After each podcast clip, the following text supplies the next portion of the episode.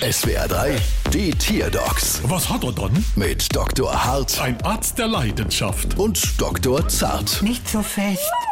So, was haben wir dann? Hier, mein Hund. Äh, Und was hat er dann? Oh, Er frisst nicht mehr. Mach mal laut. Mach mal leise. Hm. Ich hab's.